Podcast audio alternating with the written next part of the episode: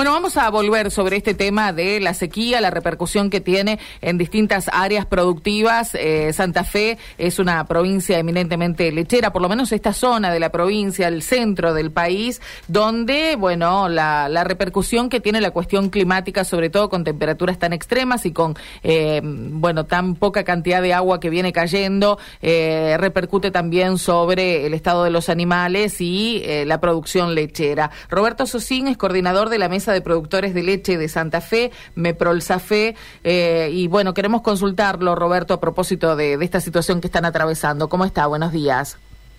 Buenos días, un gusto en saludarlo.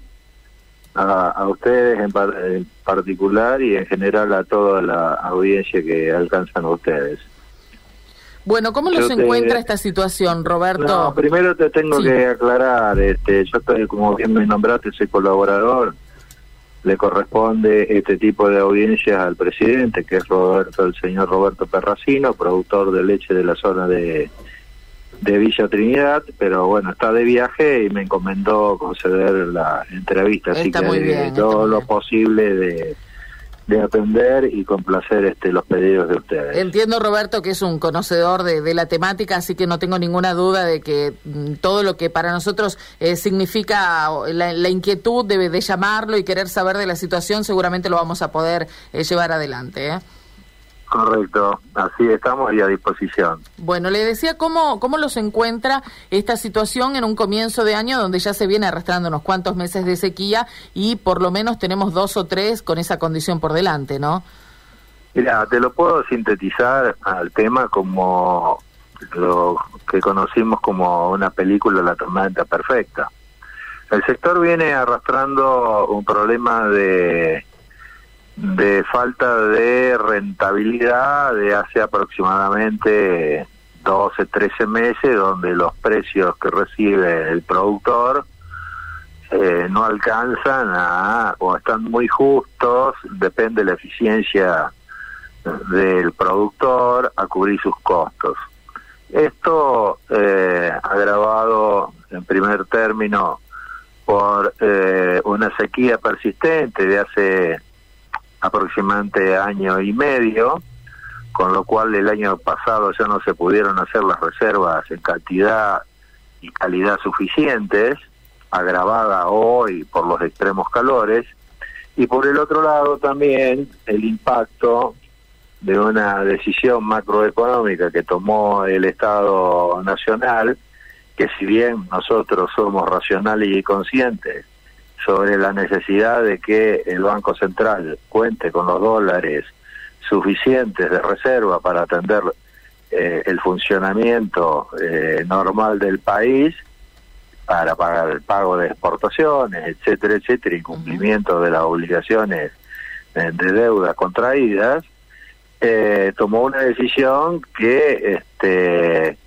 a nuestro criterio podía haber sido de otra manera, pero en definitiva impactó sobre el costo de los alimentos que se utilizan y en esta época en mayor medida para eh, suplemento de los animales. es el valor del speller de soja que se utiliza en eh, la formulación de raciones y a su vez el otro impacto que no es menos importante y también estamos proponiendo al eh, trabajo y proyecto de ley en el pago de los arrendamientos que, se compite eh, con el uso tierra, donde, eh, para que tengan una idea, el 50% de la producción de leche se hace sobre campos arrendados y básicamente en su alto porcentaje a valor soja, eh, porque están en tierras fértiles donde las tierras fértiles compiten con la agricultura.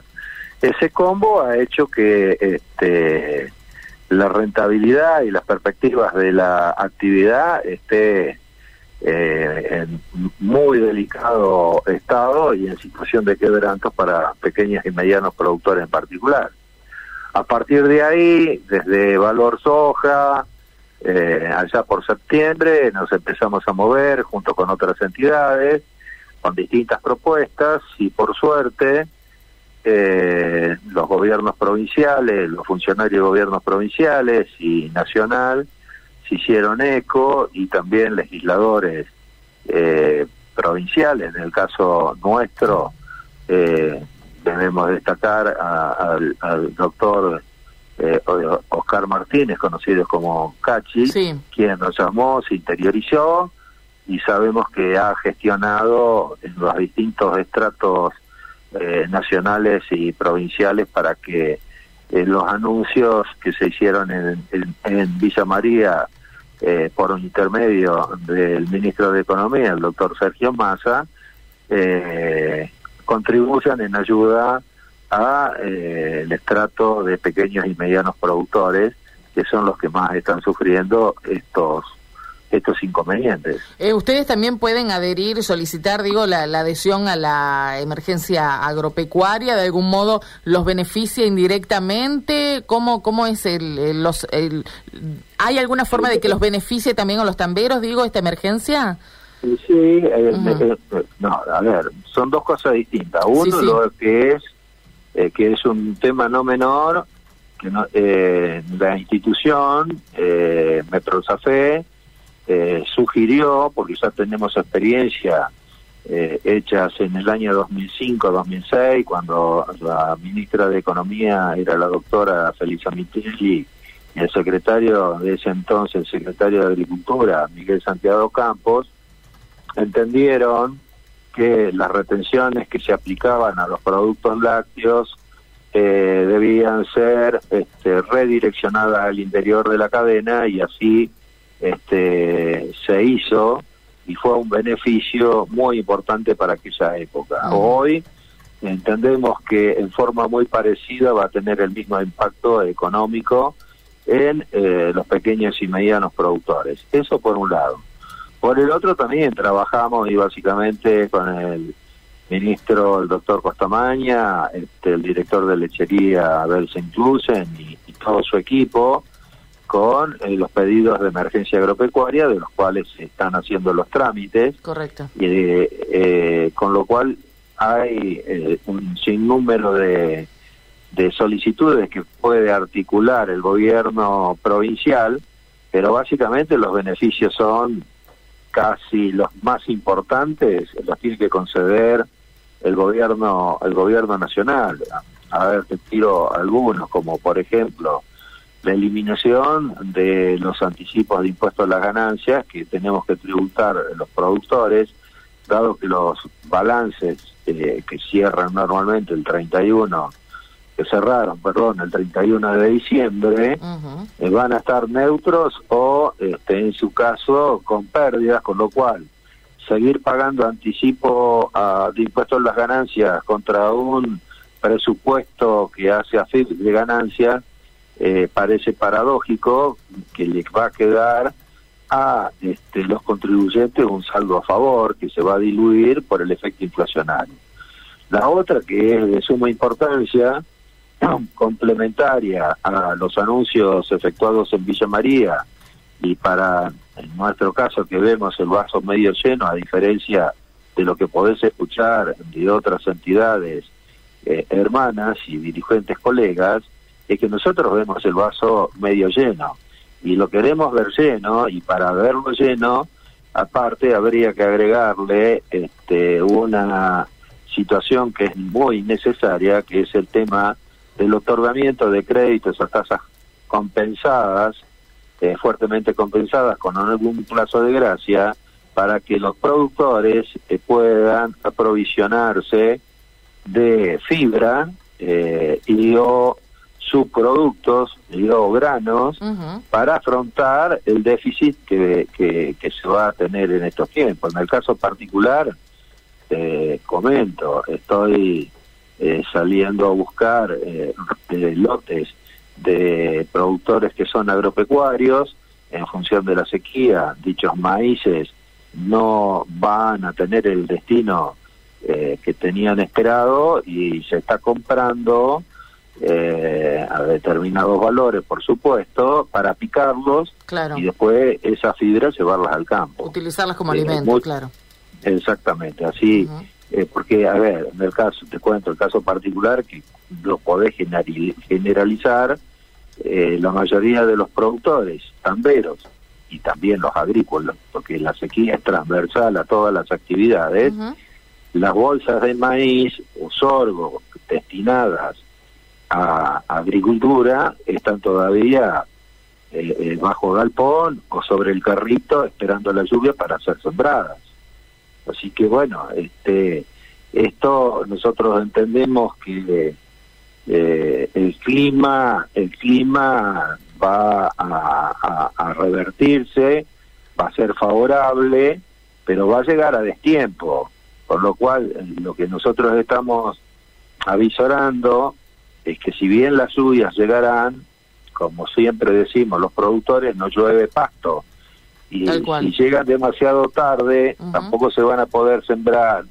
Los maíces y sorgos que van destino a hacer reservas, por lo cual este, vamos a tener una complejidad muy importante de escasez de leche para las pariciones de que empiezan normalmente a partir del mes de marzo, abril, mayo y junio. Correcto. Con lo cual, mm. esas vacas recién paridas, que tienen su potencial de producción en los primeros meses de su lactancia y se van a encontrar con poca disponibilidad de forraje y menos aún de reservas para su alimentación, van a producir menos de lo que este, está eh, normalmente en condiciones normales produciendo.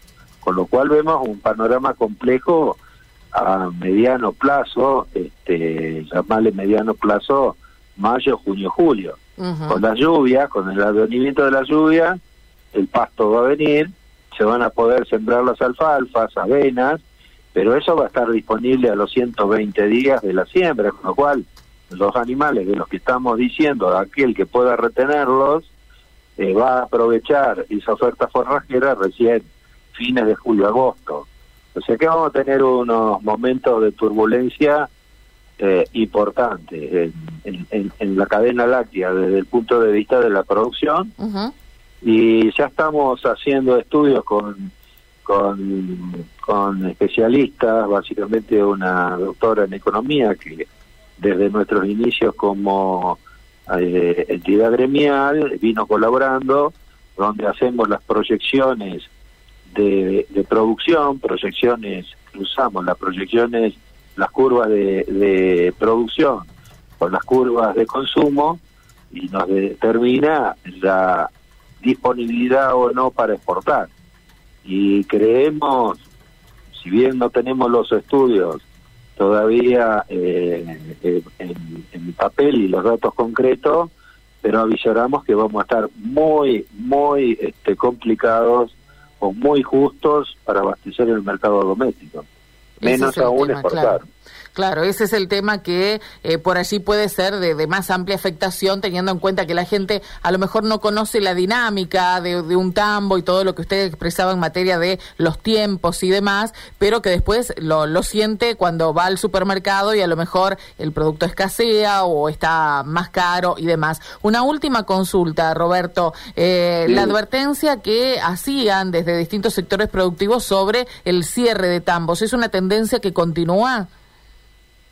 A ver, en esto cuando estamos hablando sin tener eh, los datos concretos, eh, es mucho y también se utiliza eso políticamente, para un lado o para el otro. Nosotros no tenemos la certeza de la certeza del número que seguramente lo estás viendo por los distintos medios o páginas este, relacionadas con el sector. Sí, claro, se hablaba de 400 tambos, ¿no? Es un número muy importante. A ver, eh, es un número muy importante. Lo que sí yo te puedo decir es que la actividad tambo en el mundo es eh, concentradora, es decir, normalmente se van eh, de la actividad pequeños y medianos productores, aquellos productores que por edad y no tienen este eh, sucesores eh, o los sucesores, eh, sus hijos que debieran continuar con la actividad, sean capacitados, están con otros con otras profesiones migran a ciudades y no se dedican más al campo, eso es una actividad que en el mundo eh, eh, tiende a ser cada vez con menor cantidad de productores. Ahora, depende de las condiciones que se dan, eh, ese proceso se puede acelerar. Por los datos que manejaba que manejábamos nosotros y yo cuando fui funcionario nacional, el cierre de tambos en la República Argentina estaba muy por debajo de lo que internacionalmente se estaba dando. Hoy, eh, por hoy, ese número eh, no me no me suena, no obstante, eh, habría que tener, y la estamos buscando, para darte la precisa, digamos, a ver, objetivamente si el número es correcto o no. Por ahora, a, lo que nosotros conocemos, es un globo de ensayo y que en muchos casos es utilizado políticamente. Gracias por la claridad. no, obstante, hay cierre. Sí, claro, por supuesto, por supuesto. ahora el número es un número que impacta, digamos. ¿sí? Sí, sí, tal cual, tal cual. Roberto, gracias por la claridad, gracias por los datos y bueno, estamos todos esperando de que eh, este este tiempo crítico, claro, que sea lo más corto posible. Sería la solución, ¿no? Pero bueno. Sí, pero pará, es un cuento de bien bien de, de gringo de campo. Sí. Ahora que no llovió tanto, ahora van a decir, basta que tanta lluvia. Cuando empieza a llover, se quejan siempre, siempre se quejan. Le mando un abrazo. La pampa húmeda, sí, claro. Porque los gringos somos llorones. Es así. Le mando un abrazo grande, gracias, Osín, ¿eh? muy amable. Gracias, buen día.